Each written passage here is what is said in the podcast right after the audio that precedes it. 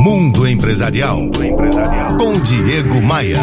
Oferecimento RH Vendas. Recrutamento e seleção de vendedores. rhvendas.com.br. Há muito tempo atrás, li num livro antigo que as pessoas de sucesso entram no jogo para ganhar. Pessoas de fracasso entram no jogo apenas para não perder.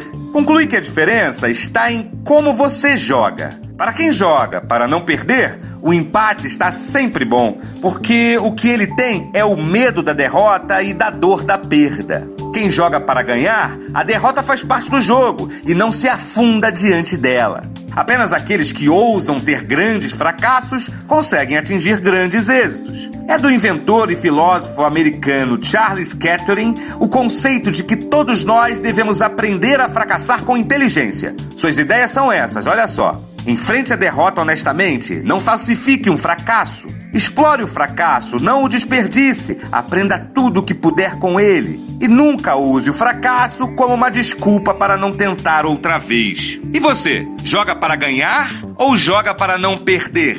Todo entendedor de futebol sabe que time que joga na retranca não ganha nunca. Outro dia ouvi que os pessimistas ficam famosos e os otimistas ficam ricos. Como tudo da vida, Ganhar ou perder é também uma questão de escolhas. Pense nisso e visite meu blog diegomaia.com.br.